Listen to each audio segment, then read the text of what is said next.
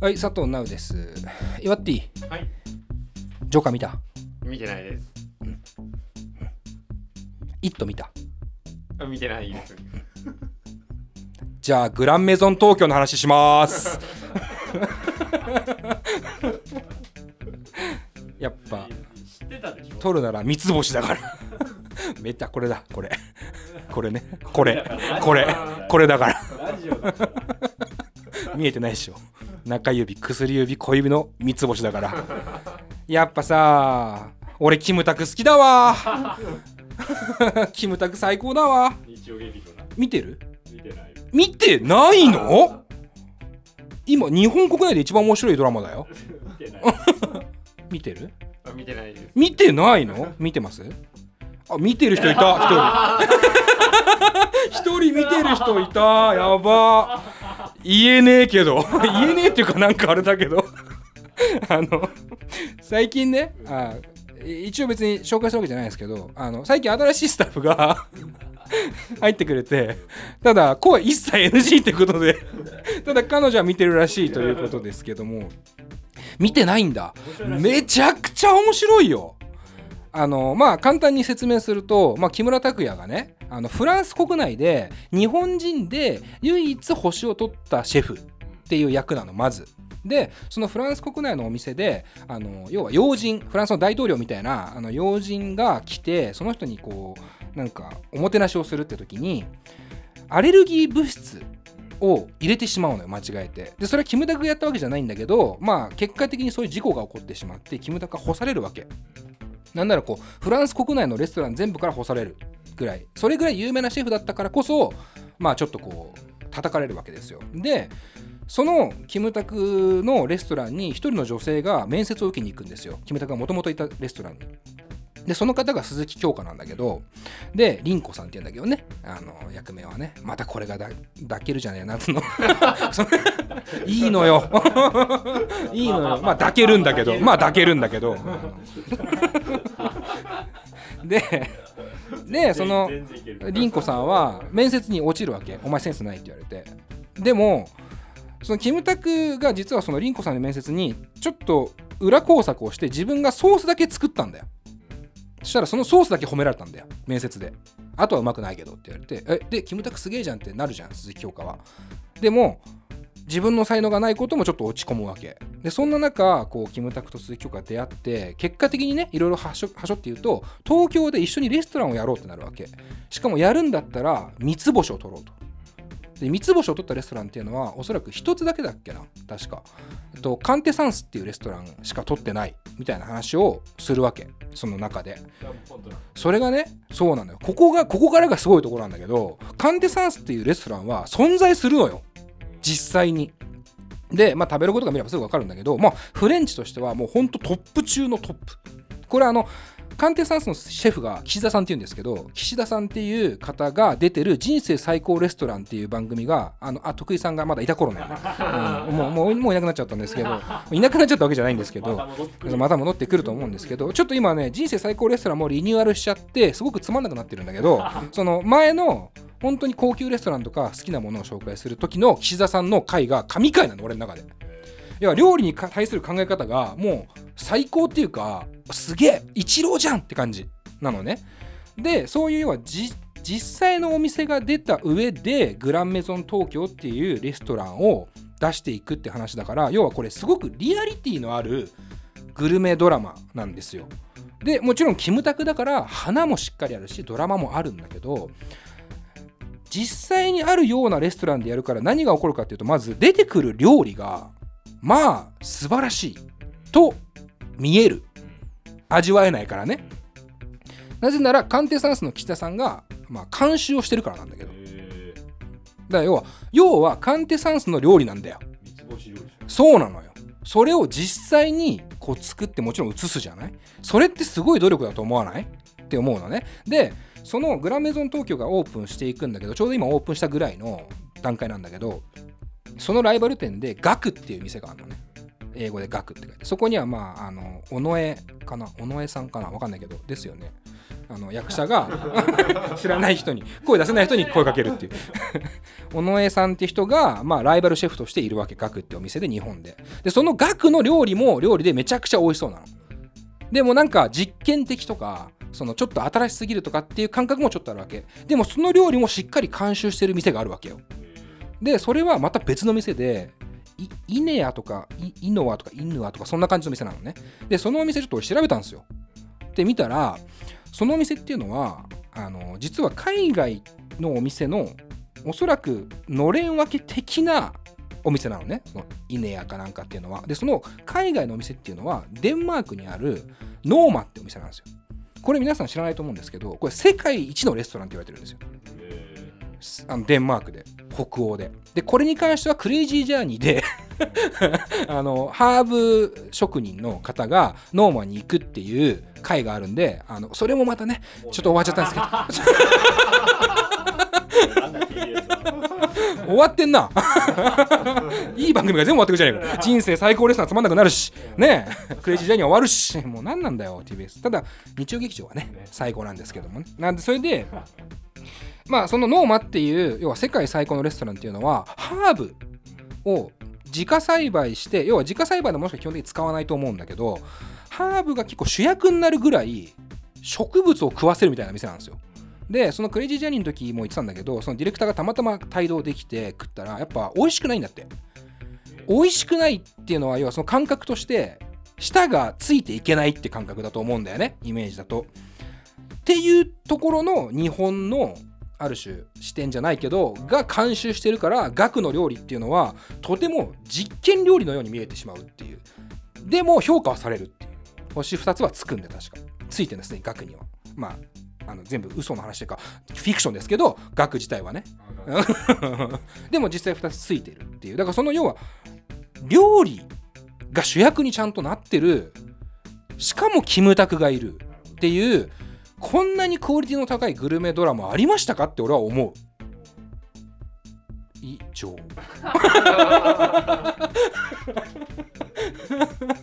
いやマジで面白いんだって。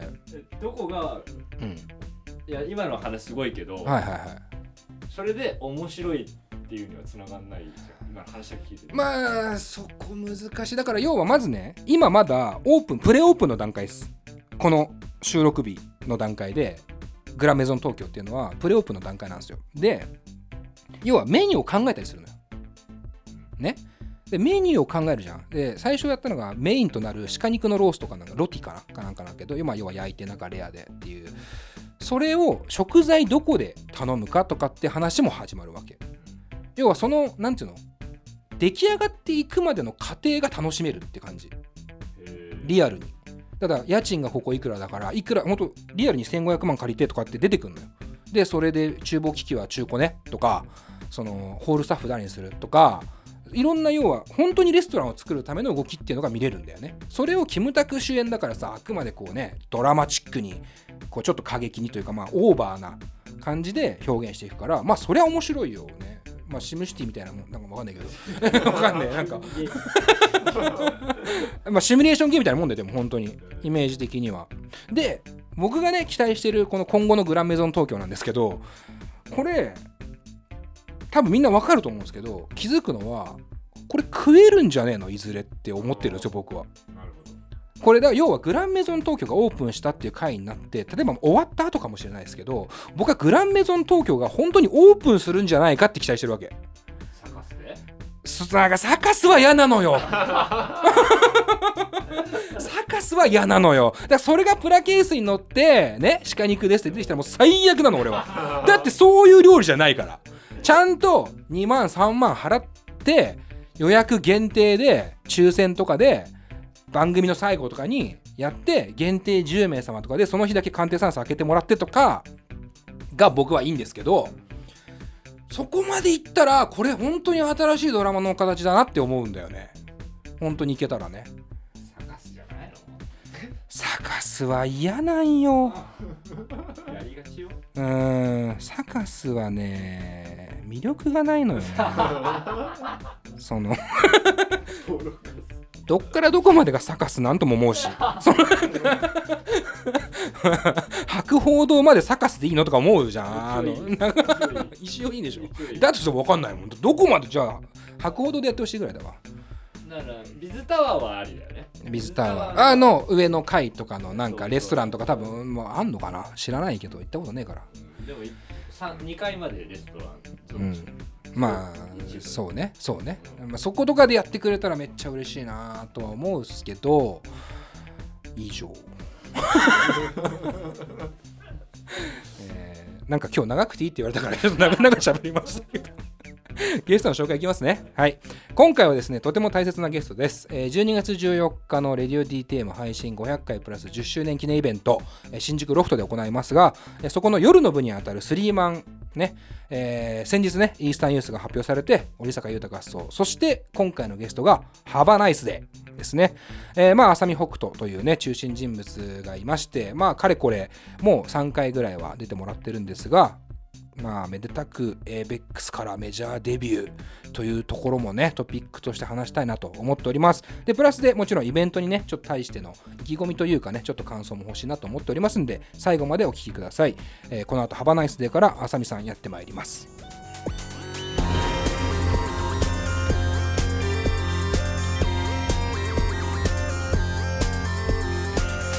ポッドキャストミュージックプログラム「レディオ DTM」この番組はスポンサー大募集中のレディオ DTM の制作でお送りします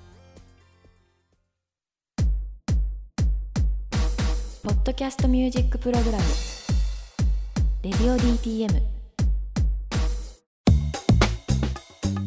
さあ、というわけで今回のゲストでございますが、久々の登場になります。 Have a Nice Day! から浅見北斗さんです。よろしくお願いします。よろしくお願いします。よろしくお願いめちゃくちゃ久しぶりです。そうですね。でくれたって。よくぞ来てくれたって感じですけど、僕らとしては本当に。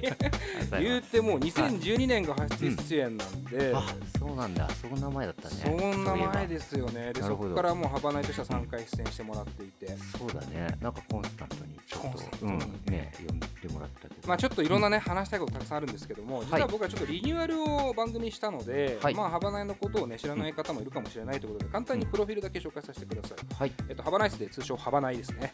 東京のディスコロックバンド、2011年頃からリーダーである浅見北斗を中心にメンバーチェンジを繰り返しながら活動、えークラウドファンディングを使ってのアルバム販売や2000人を集客したリリースパーティーを開催するなど常に話題を集めている。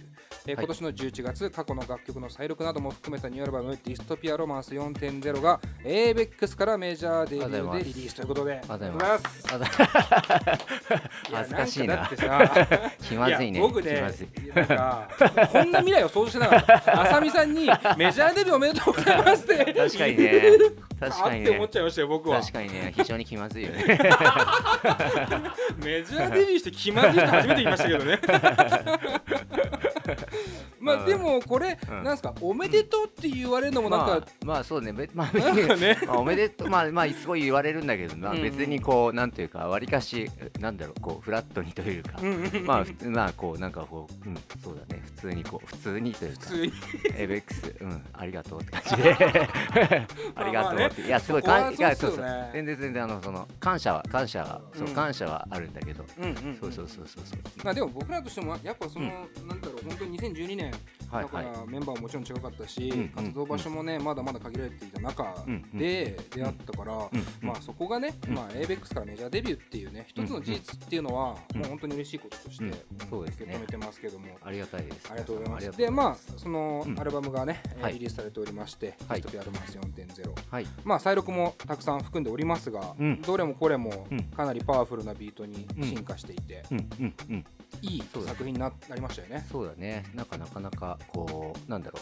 今までは一人で作ってたんだけど、うんうん。今回は結構もうアレンジャーと一緒にまあうん。各曲、各曲というかまあアレンジャーがこう2組いて、はい。まあその曲に合わせてあの、まあ、別の人たちがやってくれてるんだけど、そうそう。だから、うん、今までとは全然違う音というか、うんうん。まあそれはなんか ABEX とかとはちょっとまた関係なくというかね、はいはいはいはい。自分たちの仲間内なんだけど、うんうん。まあだからそう今まで作ってない音というか、ううんんにはなってるのかなという感じ。うん、なるほどまあ、ちょっとこの音源についてと、まあ、ハバの現状についてっていうのはちょっと後半戦で深く掘っていきたいなと思っておりますので、よろしくお願いいいたします。であのもう一つちょっとはい。まあ散々お知らせをねこちらからもしているんですが、えーうんハバナイがね我々のアニバーサリーイベントスリーマンに出演してもらうということで、おありがとうございます。いやラジオ DTM10 周年おめでとうございます。ありがとうございます。本当になんかもうねありが とうございますお世話になりすぎちゃった本当に。おめでとうございます。ありがとうございます。あのまあ今回は織坂優太合奏編成と、はい。あとイースタンユースと、うん。ハバナイスのスリーマンで、うん。あのお誘いしてるんですけども、まあちょっとね。かなり異色なんですけど、まあそもそもですけど出演を、まあうん。決めたところっていうのはうん。どこが魅力だったですか？いやなんかむしろなんだろうよくそのメンツで呼んでくれたなというかあ。うん。なんかやっぱちょっとなんだろうねまあおあの織坂優太君もしかりうん。まあイースタンユースもしかりはいまあわりかしなんというのかこうまあ王道なスタイルといううんかねロックに対してはいねこうわりかしちゃんと向き合ってるとそうですねいうかうんなんだけどうちなんかはもう少しねちょっと違うこうなんだろうなうーんちょっとひねひねったものだからうんうんなんかその中にこうまあよく入れてくれたなというか俺としてはこうすごいそういう人たちとなんかこういうねえっ、となんだろうなうんこうまっすぐな形ではい。対バンできるっていうか、あのーなんだろう自分たちのねイベントとは別にねうん。あの呼んでもらえるっていうのはすごい、あのー珍しい機会なんでなんか今非常にありがたいというか。いやうん。嬉しいです。うん。まあ、僕らとしても、まあ、ハバナイスでね、あの付き合いの長さとかっていうよりも、やっぱりこう、僕的には見せてもらったその景色というか、うん。うん。ハバが実現してきたそのものっていうのに、やっぱめちゃくちゃ感動はしていて、で、まあ、それがでも、なんだろう、イベントとして一緒になるっていう意味では、うんそういうことが巻き起こる以前のハバナイとは多分何度かイベント一緒してるんですけど、うんうんそれ以降のハバナイっていうところと、やっぱり今言ってくれた真正面から向き合ってる人たちのうんなんか化学反応ってどうなるのか僕らも分かってないんですけど、うんうん、そうだね、ちょっとね、まうん。あ、どこまでね、混ざりきるのかなっていうね、感じもあるけど、まあでも、まあ、今は今の形で、うん。なんかまあ、うーん、まあ、見やなんだろうな、こうある種、こう、まあ、見えやすくうんもなっているだろうし、ね。だけど、うん、まあ、特殊な部分はこう、結構残してあるというか、うん。まあ、そういう意味ではこう良い良いのかなというね、うんうんうん。同じじゃないということで。うんなるほど、うん。まあついこの間ハバナイのライブもロフトで見させてもらって、うんうん。あのーかなりうん。